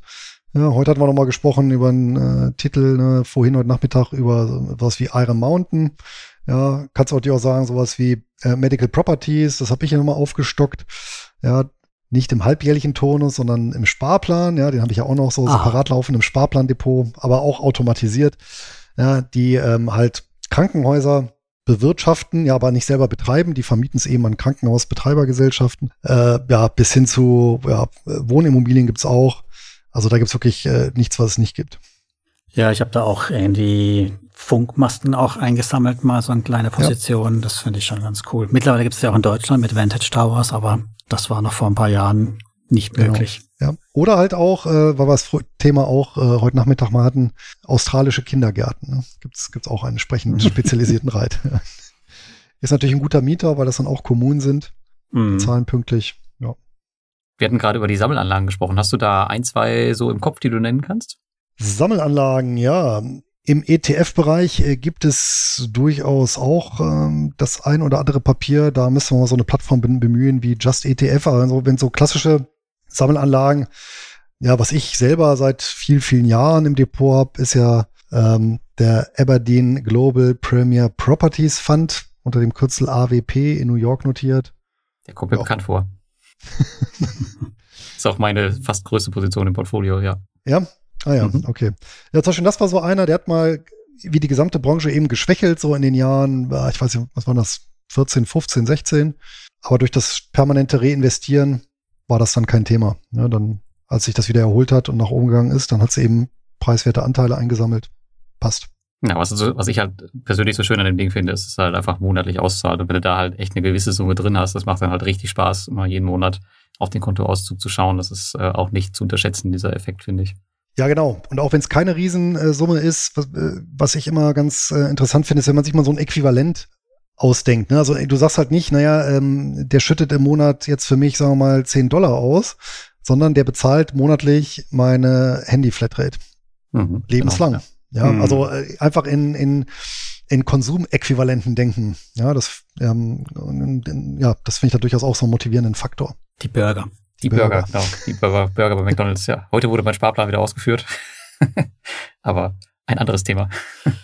genau. Eine Liste, eins ist schon auf die Liste gepackt, Lars. Das weiß ich gar nicht, ob das gesehen hat, Herr Luis. Genau, ja, was hast du noch auf die Liste gepackt? Kryptokredite. Ja, da gibt's ja auch jetzt, ähm, wir haben einmal CoinLoan, das ist eine Plattform aus Estland, aber auch Bonster, eine Plattform aus Tschechien, die hat jetzt Kredite auf der Plattform, die, glaube ich, mit Bitcoin besichert sind. Mhm. Ja, aber das ist natürlich so ein bisschen, das ist ja so ein bisschen Augenwischerei, weil das ist ja kein Kryptokredit. Ein Kryptokredit wäre ja, äh, wenn ich dir Bitcoin gebe und dann eben ähm, ja entsprechend irgendwann äh, Bitcoin zurückverlange mit laufenden Zinsen.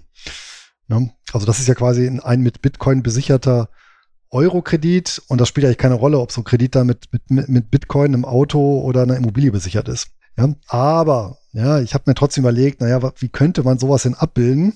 Und da bin ich aber wieder, ja, zumindest mit im Bereich der Optionen gelandet, weil es gibt ja mittlerweile mit äh, dem ProShares Bitcoin Strategy ETF ähm, unter dem Kürzel BITO, also B-I-T-O, ähm, ist in, in Amerika ähm, Börsen gehandelt. Und dann kannst du natürlich zwei Sachen machen. Das eine ist, du kannst ihn dir in einen, bei einem Broker ins Portfolio legen und den zum Verleihen freigeben. Dann erzielst du damit tatsächlich auch noch Verleihzinsen. Das kannst du allerdings selber nicht steuern. Ja, da bist du halt darauf angewiesen, dass den einer leiht. Was mhm. du aber machen kannst, ist, äh, du kannst natürlich den super auch veroptionieren. Also da kannst du tatsächlich dir den ins Depot legen und dann zum Beispiel Covered Calls draufschreiben und dann laufende Erträge damit einnehmen. Das wäre so meine Alternative zum Kryptokredit ähm, an mhm. der Börse. Nicht gerade Anfänger P2P Investorenfreundlich. Ich glaube, das ich glaube auch nicht, ne? Empfehlen. Nein, aber ich wollte, aber ich wollte wenigstens etwas präsentieren und nicht sagen, nee, da gibt's nichts. Ne? Aber es ist schön, wenn wir gerade bei dem Krypto-Thema sind. Ähm, Lars ist da auch was zu Ohren gekommen mit Kryptos bei dir. Ja, genau. Du hast ja die ähm, Crypto.com Kreditkarte, ja, die war ja äh, auch schon bei uns ganz, ganz oft Thema. Und ähm, bei dir hätte man die jetzt eher nicht erwartet, weil du ja ansonsten komplett die Finger von den Kryptos lässt. Ähm, erzähl doch mal vielleicht, wie sie dir bis jetzt gefällt und äh, was, was hat dich am meisten überrascht, wenn du jetzt ähm, mit, den, mit den Kryptos da unterwegs bist? Also am meisten hat mich überrascht, dass das alles gut funktioniert, ja. und dass du wirklich ja wirklich auf alles äh, dann eben einen, einen entsprechenden, eine entsprechende Gutschrift bekommst. Ja? Und ähm, die Idee, muss ich sagen, super pfiffig und äh, ja, auch die, die App äh, gut umgesetzt. Ja, also wirklich intuitiv bedienbar. Ja, auch alles soweit geklappt. Ich glaube, einmal hatte ich auch irgendwas, äh, und dann, dann, dann habe ich da in den Chat irgendwas geschrieben, kam auch prompt eine Antwort ähm, und auch eine zielführende Antwort, nicht irgendwie sowas, ja, wir, wir prüfen mal ihr Problem und melden uns an absehbarer Zeit. Also da muss ich sagen, das war wirklich ähm, ja ein, ein, ein schönes, in sich rundes Finanzprodukt und ja, da muss ich sagen, ähm, gut, der Lars hat es mir natürlich alles sehr schmackhaft gemacht. Und äh, hast du im Schenk? ich habe ihr einfach gesagt, dass die Kreditkarte grün ist und das hat gereicht. Ah, ja. die grüne. Hm. Ja, die Farbe der Infanterie, das zieht immer bei mir. Und oh Gott. genau.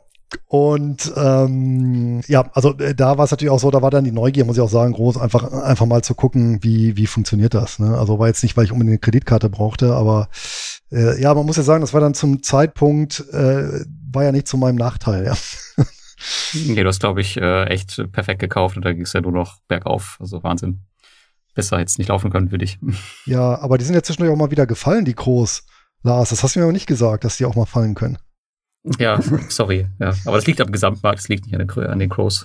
Ach so, okay. Was machst du denn mit den Dingern? Tust du die weiter auf die Seite legen oder wandelst du denn irgendwas um oder gibst du aus? Nee, bisher lasse ich einfach erstmal alles so laufen. Macht da nichts. Spart für die nächstgrößte Karte. Ah.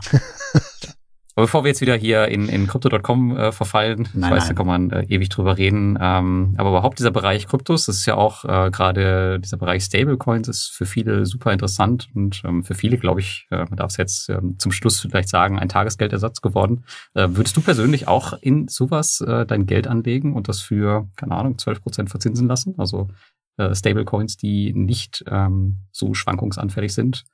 Oder wäre das gar kein Thema für dich? Nee, also da muss ich ja sagen, da, da sehe ich den, den Sinn hinter nicht, ja, dass ich im Prinzip äh, Liquidität nehme, auf irgendeine Plattform einzahle, in einen Stablecoin umwandle, äh, der aber gekoppelt ist an die Liquidität, die ich einbezahlt habe. Ja. Also äh, klar, es gibt natürlich ähm, Situationen, da kann ich mir vorstellen, wo das durchaus zweckmäßig ist, beispielsweise äh, um ja, Western Union Gebühren zu sparen, ja, wenn ich halt meine Dollars in den USA hier auf so eine Plattform packe und den Stablecoin dann an meine Familie in Guatemala schicke, ja, dann ähm, spare ich natürlich die gigantischen Gebühren, die mir sonst abgezwackt werden.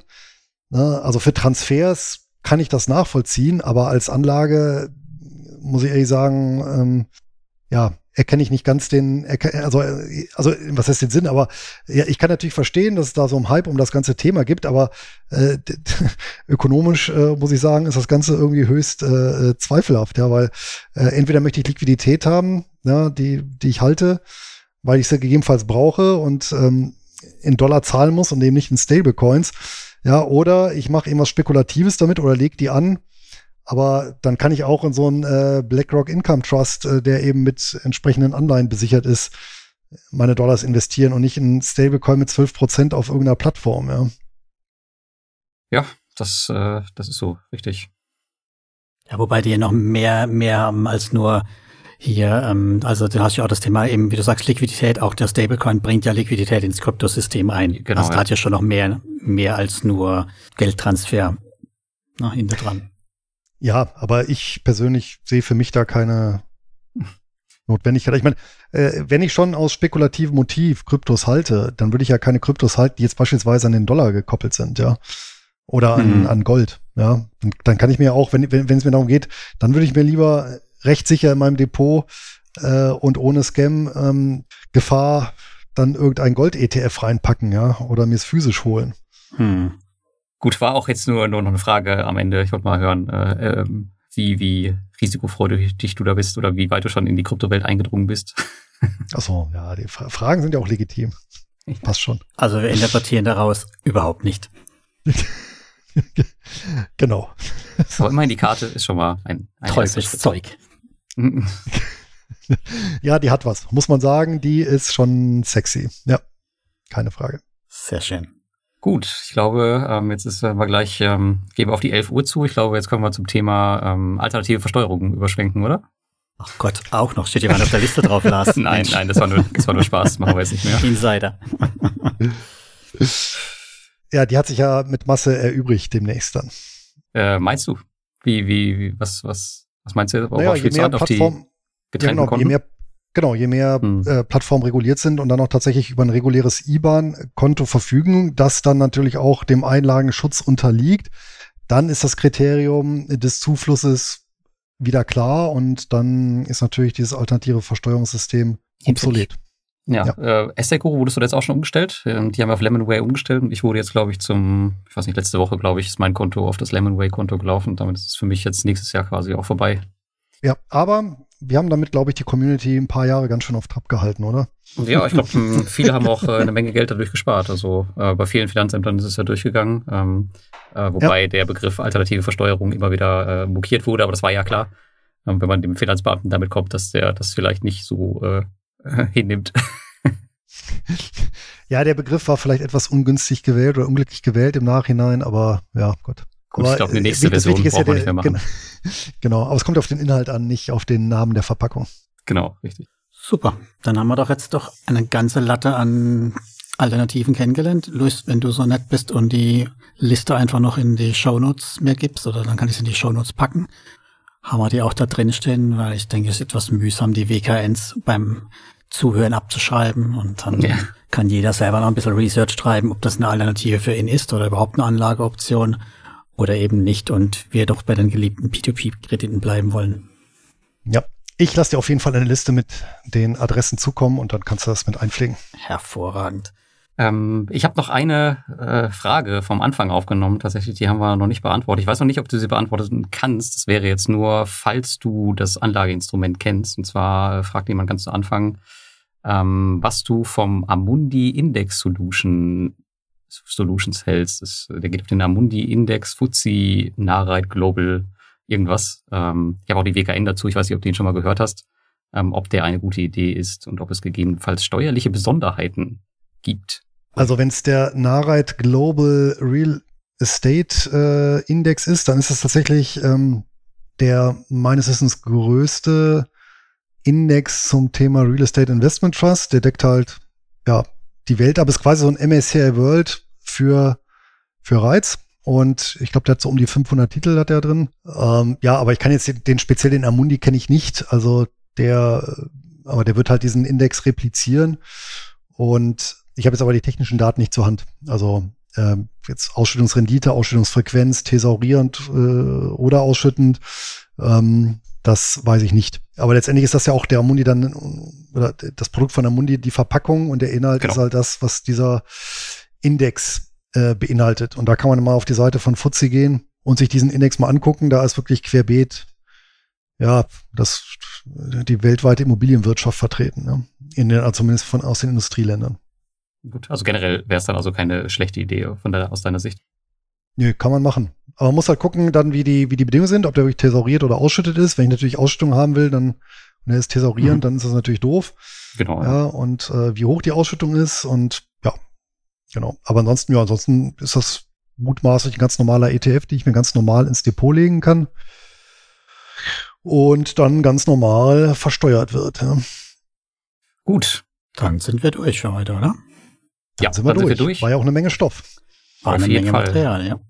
War super interessant, Luis, und auch an die Zuhörer nochmal äh, vielen, vielen Dank, dass ihr äh, so lange dabei wart am späten Abend und trotz der, trotz dem Knacksen und Aussetzern. Aber das ist halt immer so, ja, wenn man Live-Folge macht, dann kann das mal passieren. Ansonsten auf jeden Fall vielen herzlichen Dank auch von mir an dich, Luis, und vor allem an die Hörer draußen, die mitgehört haben. Und ihr denkt dran, Apple-Bewertungen, zu machen, YouTube-Kommentar für den Lars zu schreiben, uns bei Spotify einen Code zu abonnieren und gerne euch melden, wenn ihr beim nächsten Mal vielleicht auch als Gast dabei sein wollt.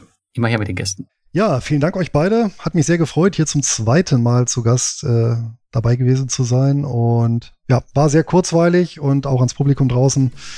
Vielen Dank fürs Zuhören. Alles Gute und bis dahin. Bis zum nächsten Mal. Bis zum nächsten Mal. Ciao. Ciao.